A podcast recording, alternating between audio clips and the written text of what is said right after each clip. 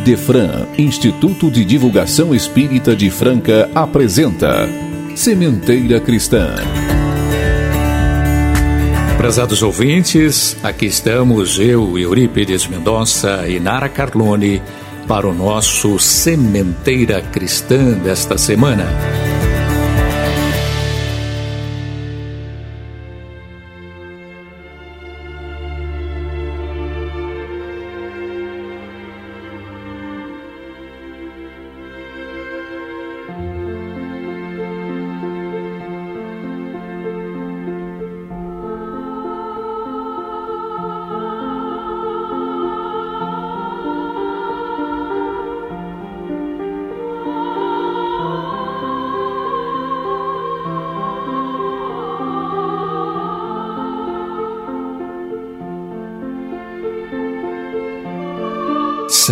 Jesus, agradecemos o amparo de todos os dias.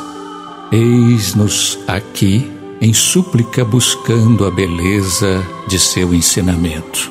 Apesar de amadurecidos pelo conhecimento, muitas vezes somos crianças pelo coração. Ajuda-nos a raciocinar, mas, sobretudo, sentir Fortaleça-nos para vencermos nossas fraquezas. Nos dias de sombra, clareia-nos o caminho. Nas horas de angústia, auxilia-nos na esperança e na fé. Dá-nos a consciência da responsabilidade que nos tornará aptos a fazer parte da sua seara de amor que a sementeira de amor alcance todos os lares e todos os corações. Assim seja.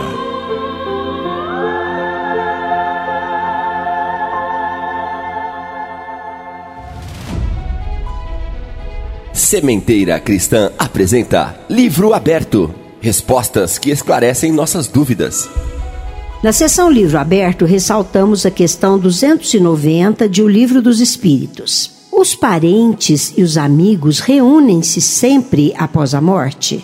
Resposta: Isso depende de sua elevação e do caminho que seguem para o seu adiantamento. Se um deles está mais adiantado e marcha mais rápido que o outro, não poderão ficar juntos. Poderão ver-se algumas vezes, mas não estarão sempre reunidos, a não ser quando possam marchar ombro a ombro ou quando tiverem atingido a igualdade na perfeição. Além disso, a privação de ver os parentes e amigos é às vezes uma punição.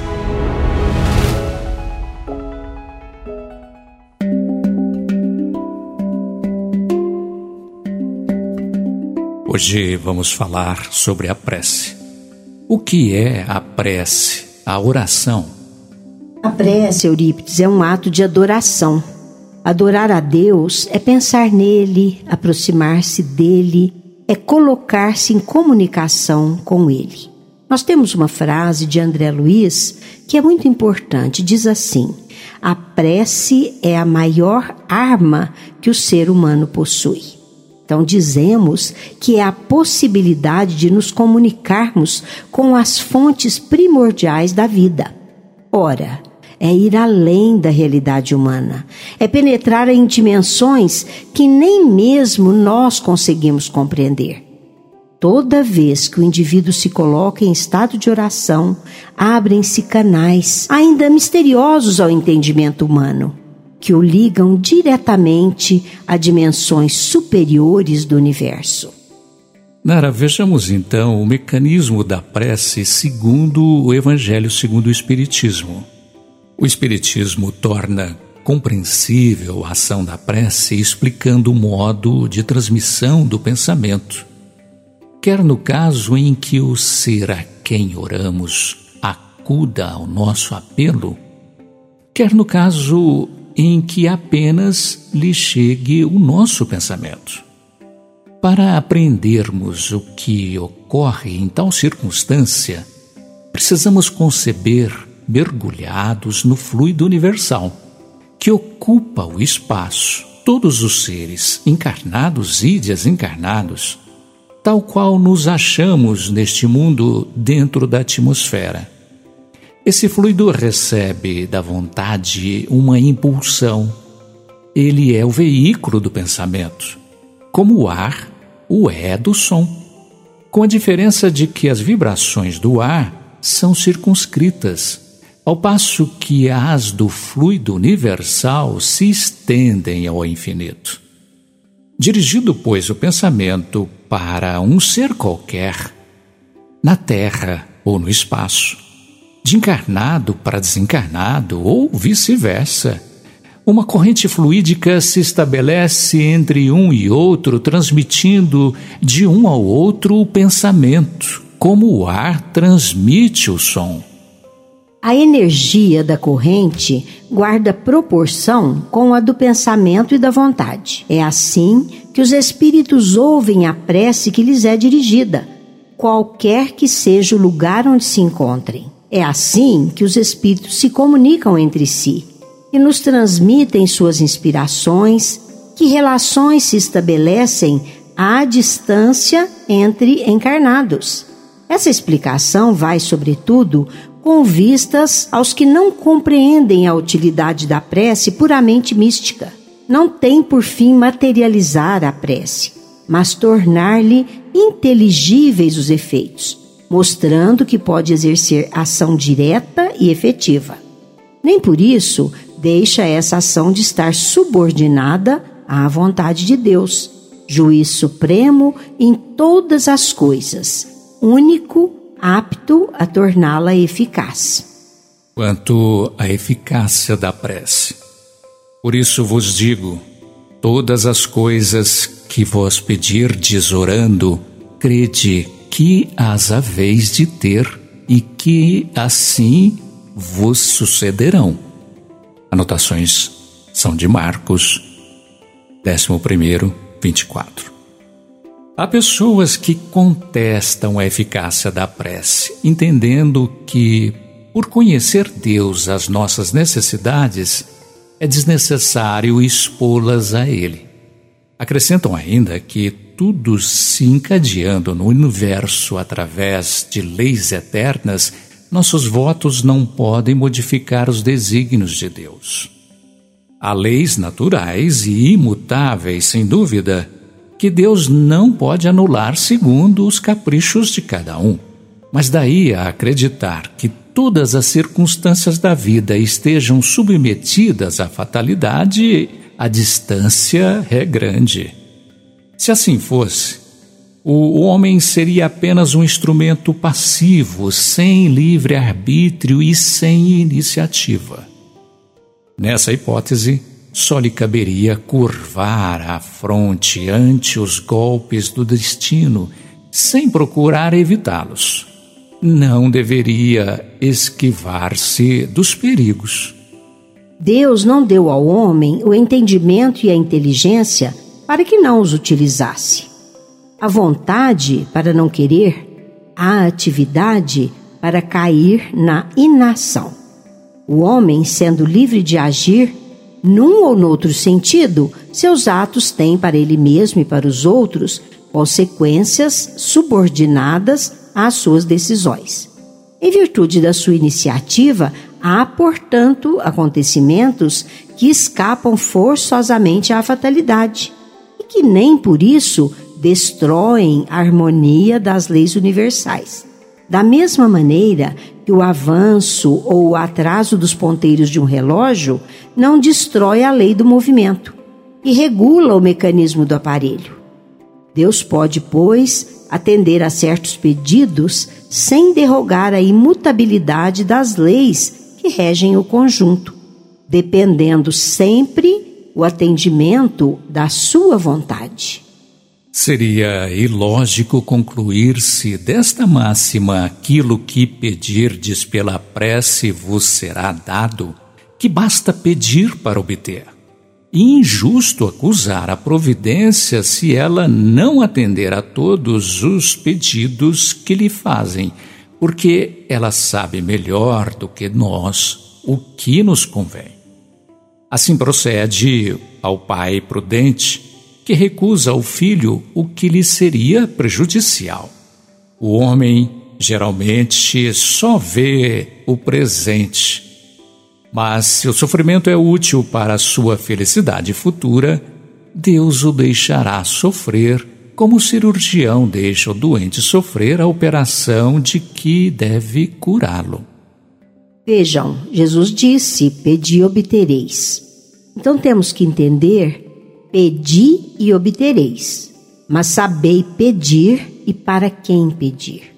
O que Deus lhe concederá se pedir com confiança é a coragem, a paciência e a resignação.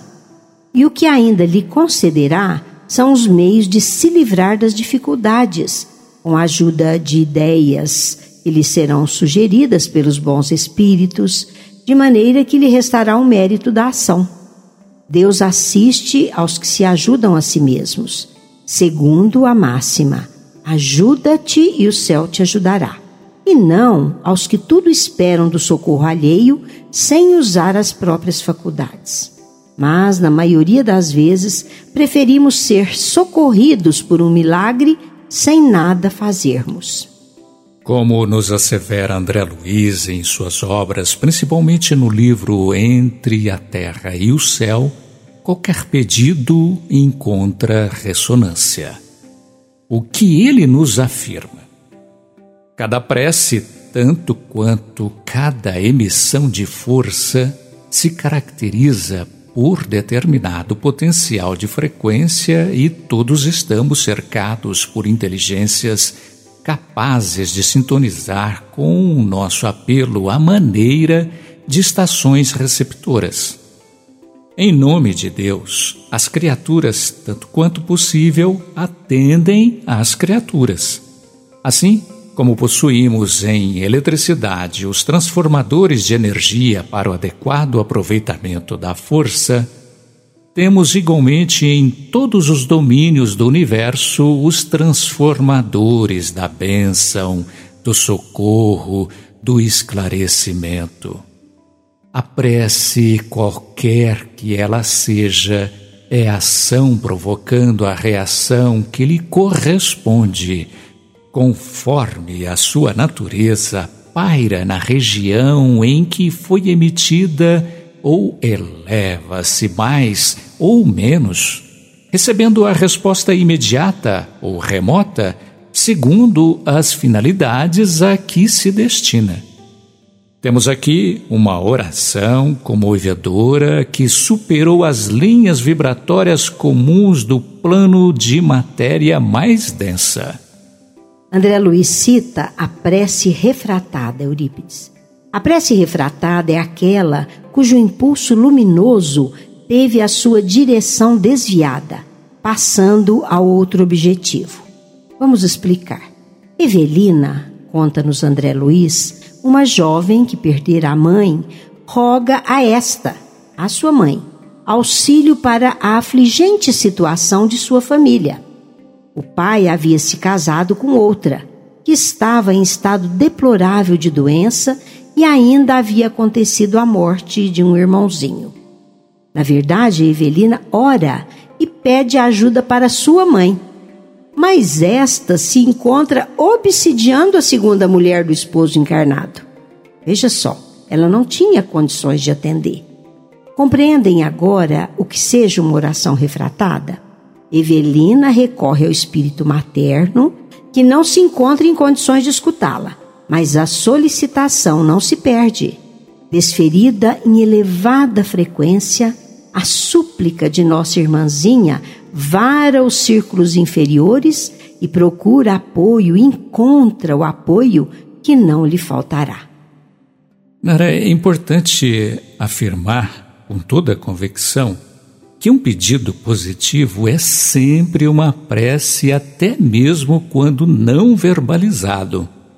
Um pedido maligno é uma invocação e, infelizmente, encontra retorno, mas tanto um quanto o outro ligam quem pede com os que respondem ao pedido.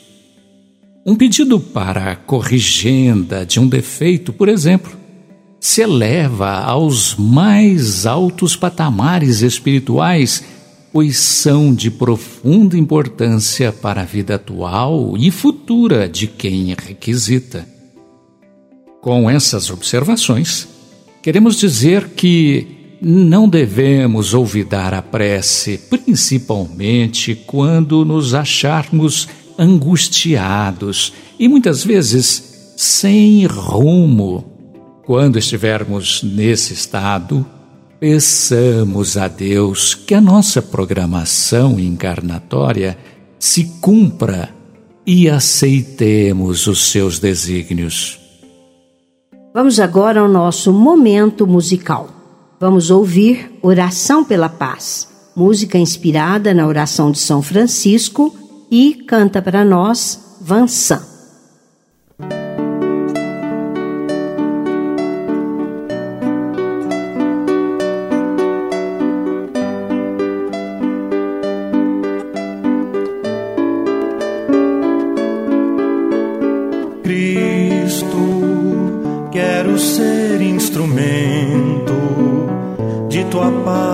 Do teu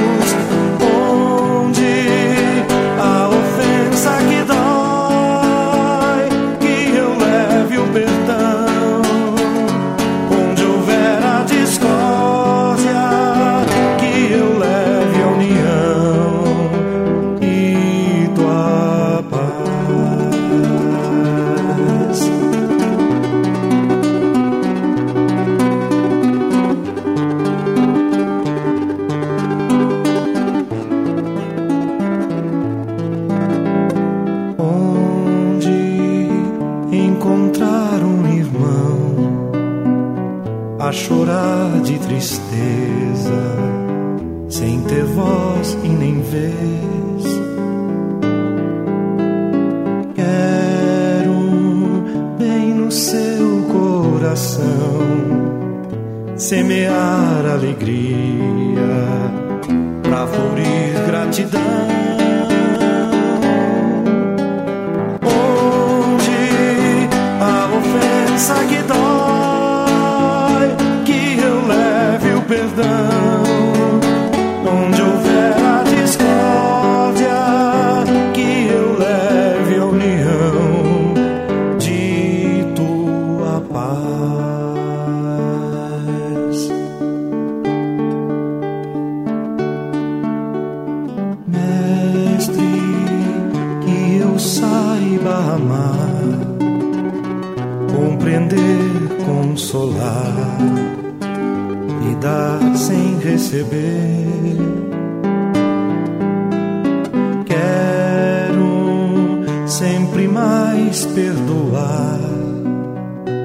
trabalhar na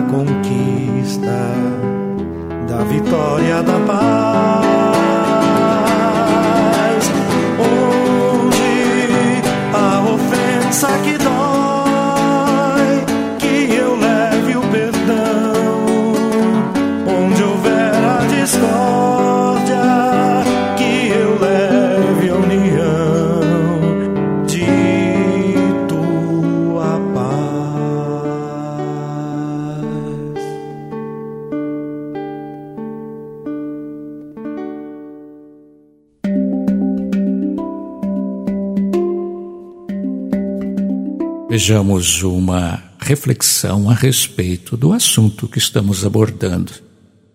Se em minha vida não ajo como filho de Deus, fechando meu coração ao amor, será inútil dizer Pai Nosso. Se meus valores são representados pelos bens da terra, será inútil dizer que estais nos céus.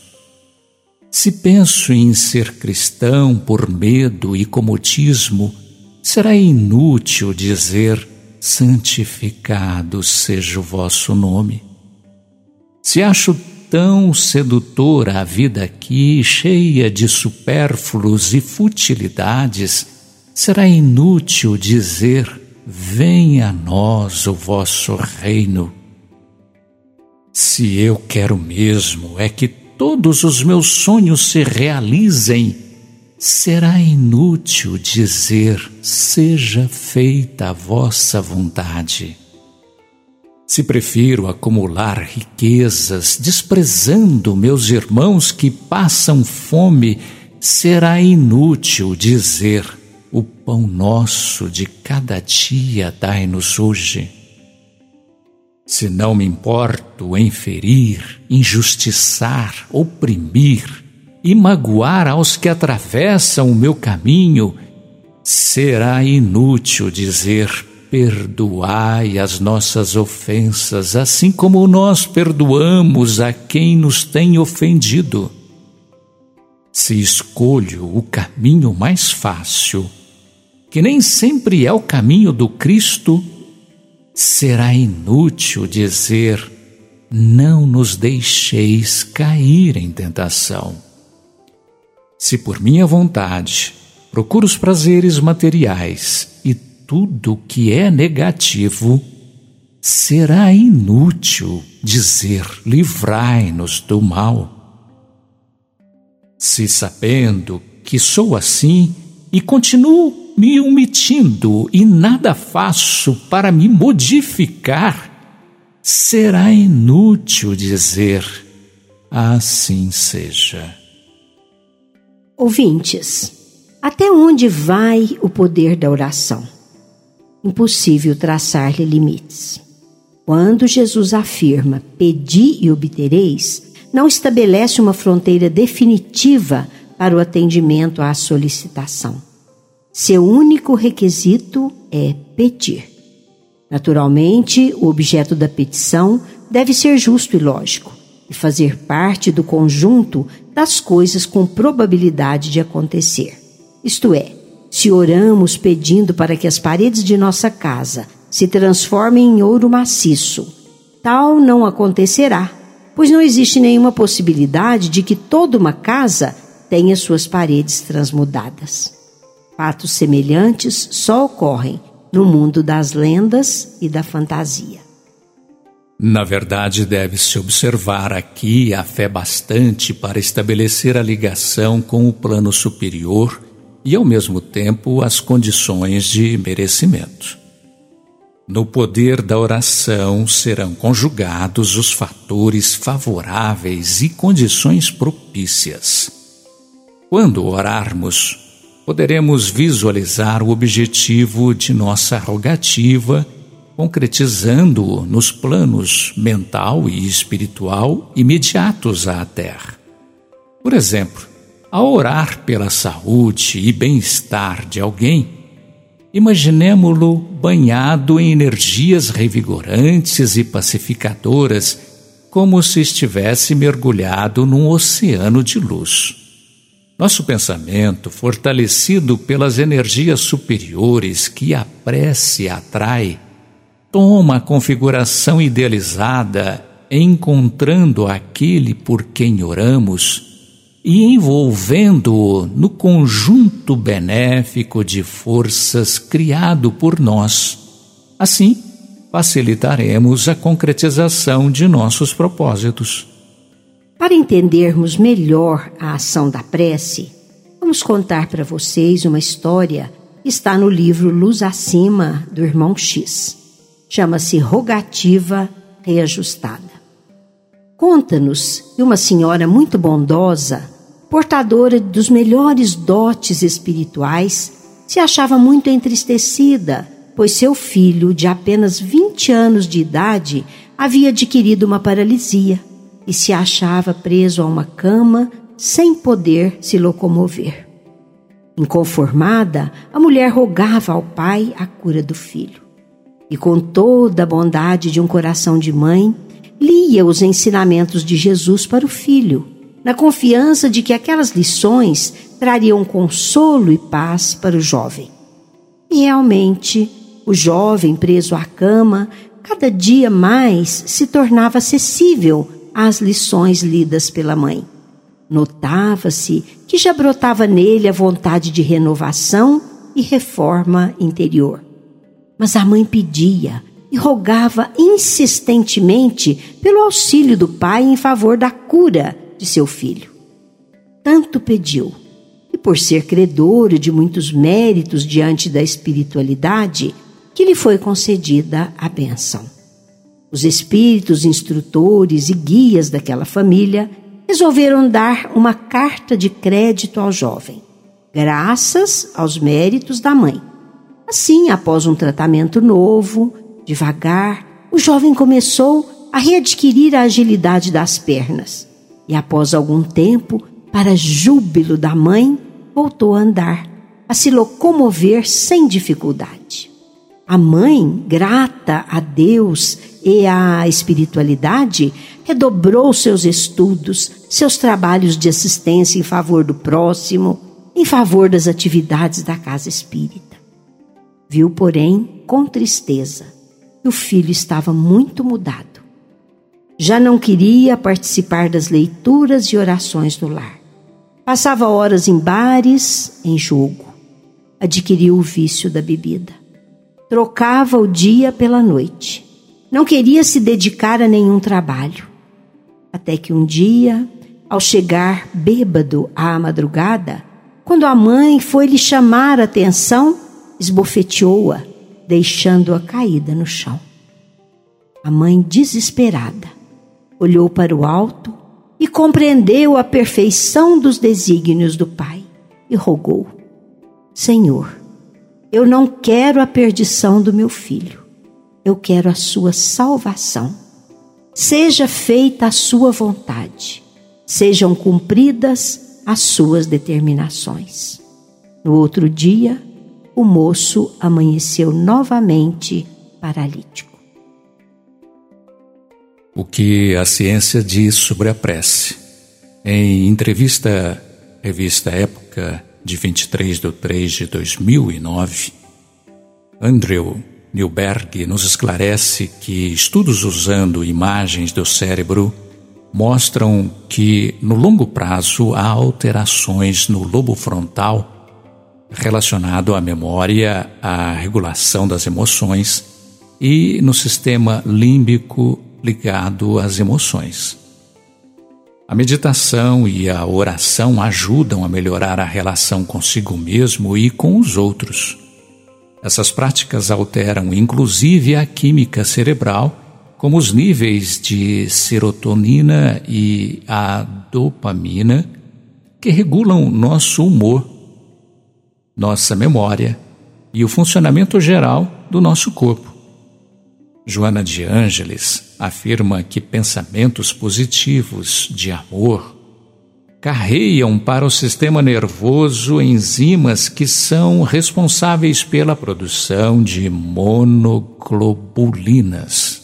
Estas penetram o sangue e a criatura fortalece-se, torna-se imune a doenças e promove o bem-estar orgânico em todos os órgãos, porque carreados pelo sangue que circula. Outro ensinamento muito propício para entendermos o que Jesus queria nos ensinar a respeito da prece é a passagem que ele conta sobre o fariseu e o publicano.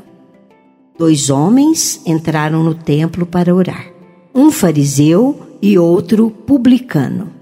O fariseu, firme, de pé, fazia sua oração. Ó oh Deus, eu agradeço porque não sou como os outros homens que são levianos, injustos, adúlteros, ou ainda como este publicano. Jejuo duas vezes por semana, pago o dízimo de todas as minhas aquisições. O publicano, porém, mantendo-se à distância, não queria sequer levantar os olhos e dizia: Ó oh Deus, perdoa-me, que sou pecador. Disse Jesus: Eu vos digo, este voltou para casa justificado, diferentemente do outro, porque todo aquele que se exalta será humilhado, e quem se humilha será exaltado.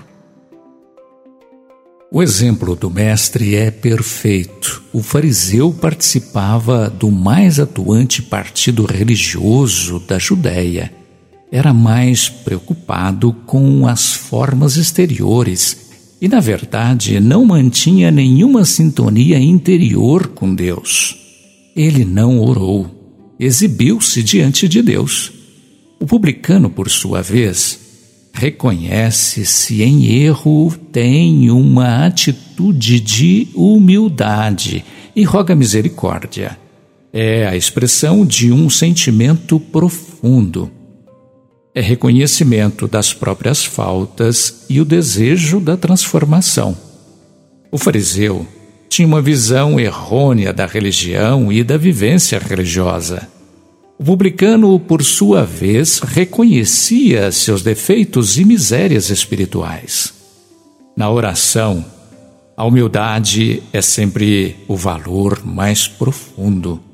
Com sinceridade, abrimos espaços mentais para receber as infinitas benesses concedidas por Deus aos seus filhos sinceros. Vamos agora ao nosso momento musical. Vamos ouvir a música O Fariseu e o Publicano com o coral Voz dos Pequeninos de Taguatinga, Distrito Federal.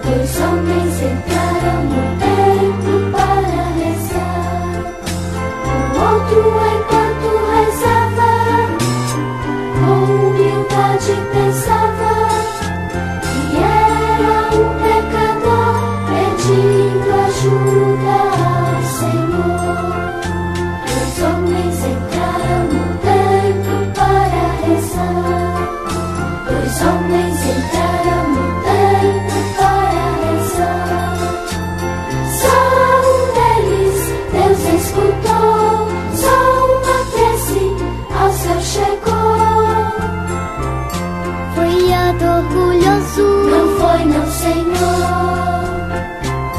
Foi a dor humilde, foi sim, Senhor.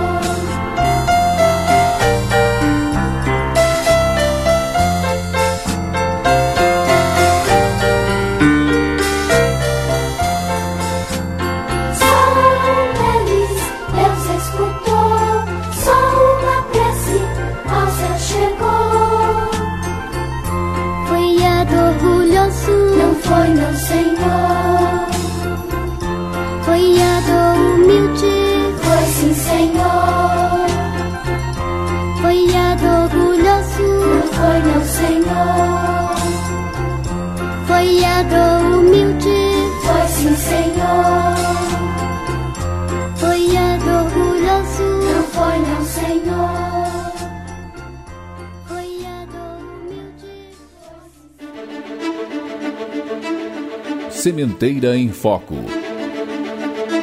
Em Sementeira em Foco. Queridos amigos, ressaltamos aqui o Clube do Livro Espírita do Idefran. São várias opções mensais, além disso, todo associado tem descontos especiais nas compras junto à livraria do Idefran. Oferece opções mensais entre romance, autoajuda, história, livro de mensagens, infantis, doutrinários.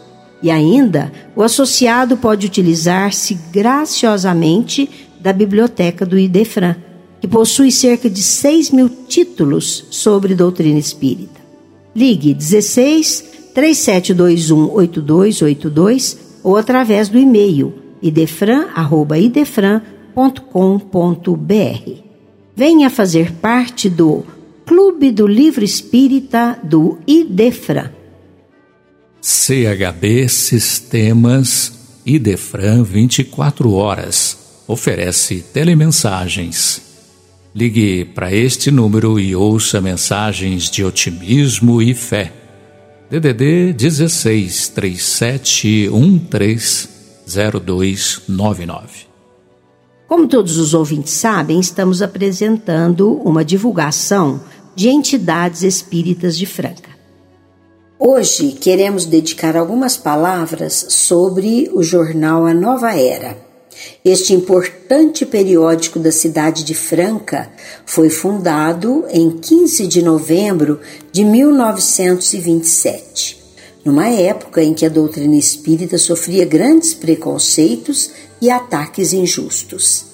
E um grupo de amigos resolve criar um jornal semanal Reuniram-se confrades interessados nesse empreendimento e, como era habitual entre eles, abriram o Evangelho segundo o Espiritismo após uma prece sincera. O nome veio de capítulo inicial daquela obra e foi escolhido o nome Jornal A Nova Era. Quem dirigia o jornal era um dos pioneiros do Espiritismo em Franca, o senhor José Marques Garcia. Fizeram um registro jurídico do jornal, porém, numa cidade essencialmente católica, nenhuma tipografia queria assumir a composição das edições.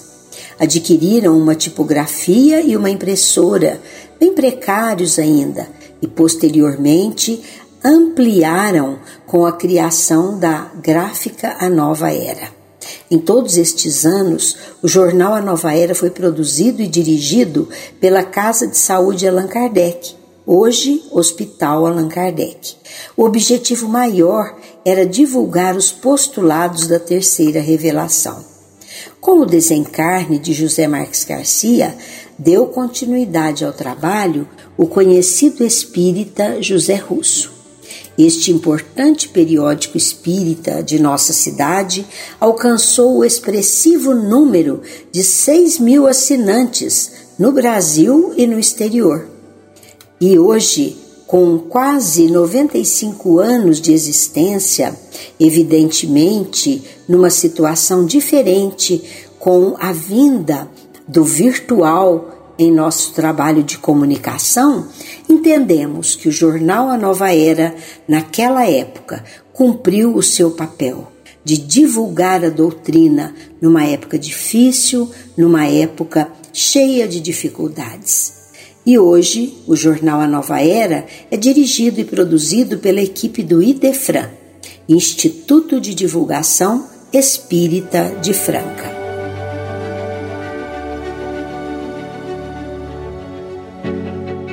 Correio do Além. Os espíritos falam conosco. Hoje vamos ouvir mensagem Prisão de Remorso contida no livro Depoimentos Vivos de Divaldo Pereira Franco, sob a interpretação de Tales de Andrade. Fui médico nessa cidade. Jurei dedicar-me ao próximo e envidar esforços na arte de curar. Porém, vivia a medicina como um profissional preocupado apenas com a ganância numerária dos resultados amoedados que se transformam em pesadelos futuros. Obcecado pela sede de mais possuir, deixei meu coração se endurecer diante da dor alheia, do infortúnio do próximo e do desconforto que eu prometera amenizar. No meu lar, a vida me pediu vigilância. Minha esposa foi tomada por uma neoplasia maligna que a mutilou como um sinal para mim de que o trânsito do corpo é jornada temporária. Seria o momento de voltar-me para Deus e a Ele entregar-me, porém, Esquecendo-me do compromisso acadêmico assumido, continuei o bailado das ambições, esquecendo-me dos deveres para com a vida e com a verdade. Deparei em seguida com a presença de um carcinoma dentro de mim.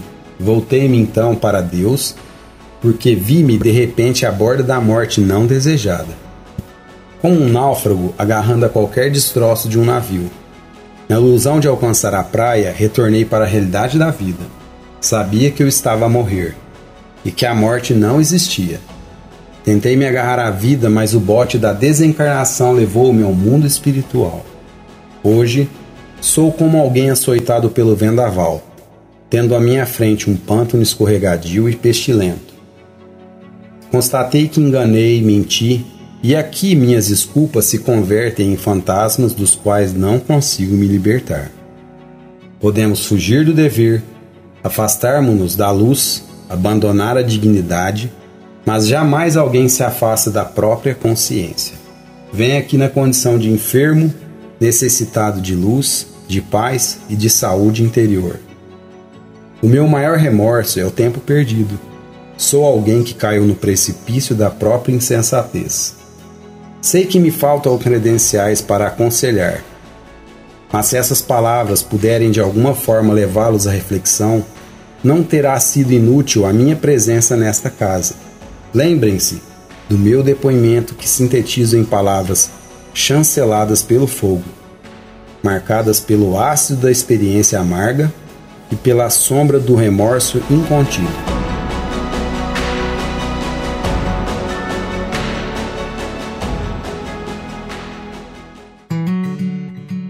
Sementeira Responde.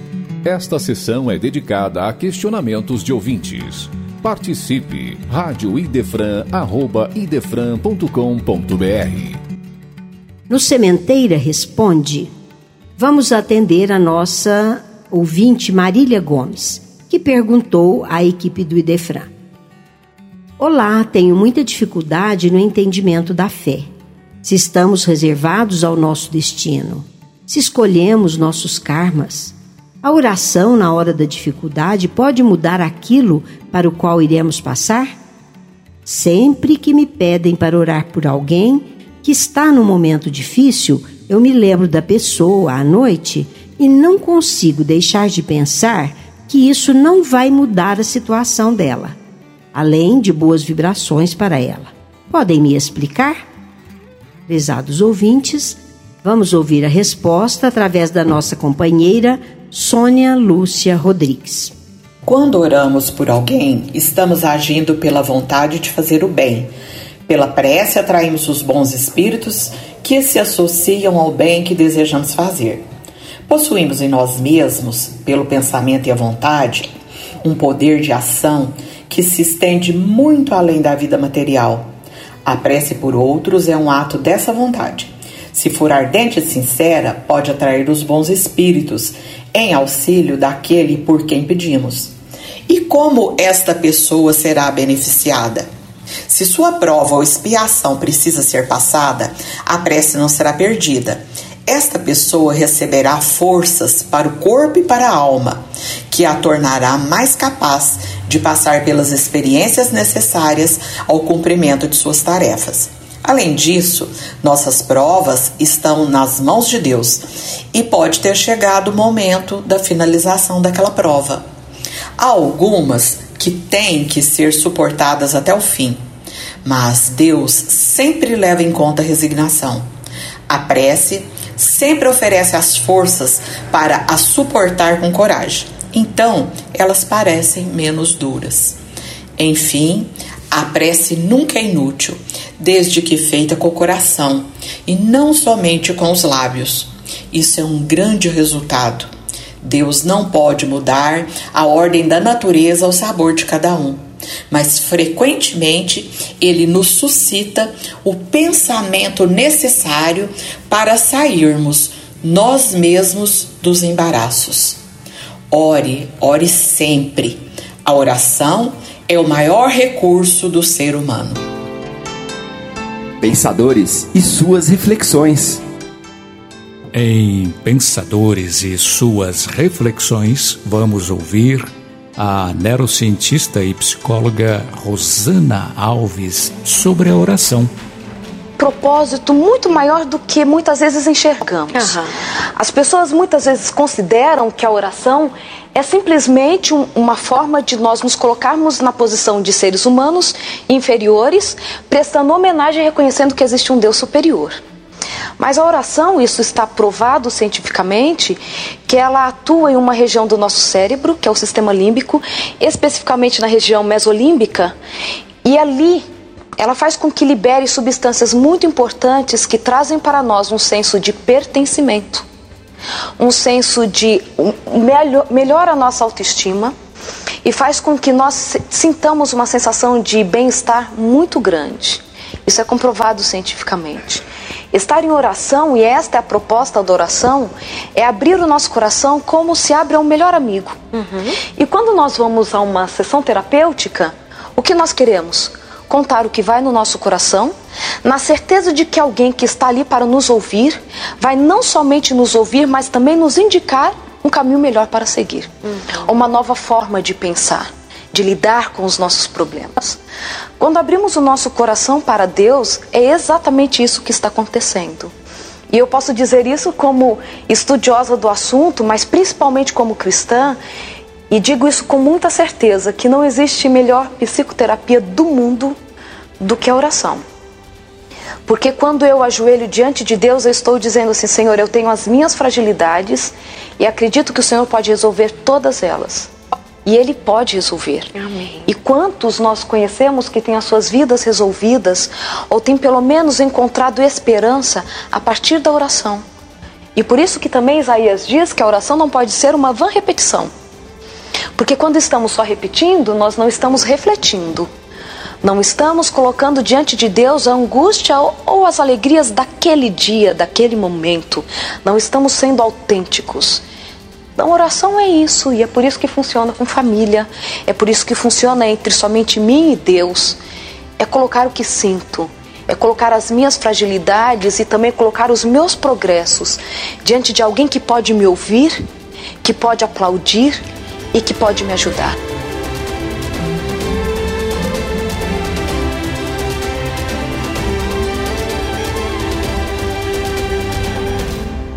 Encerramos o programa de hoje com a poesia Sem Revolta de Nelson Moraes. Quando a revolta aparece, cresce por dentro o perigo do mal que carregas contigo, concitando-te à prece. Medita e entrega-te à oração. Não reclames a esmo, pois dentro de ti mesmo aguarda palpitante a solução. Busca nos refolhos da alma a força da paz que te acalma e tranquiliza teu coração. As portas de saída da revolta escancaram-se à tua volta com as chaves do perdão. Avisamos a nossa prezada ouvinte Verinha do Centro Espírita Meimei que sua resposta será apresentada no próximo programa sempre aos domingos, às nove horas, pela Rádio Idefran.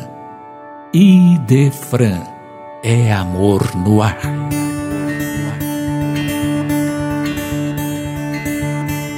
Idefran apresentou Sementeira Cristã.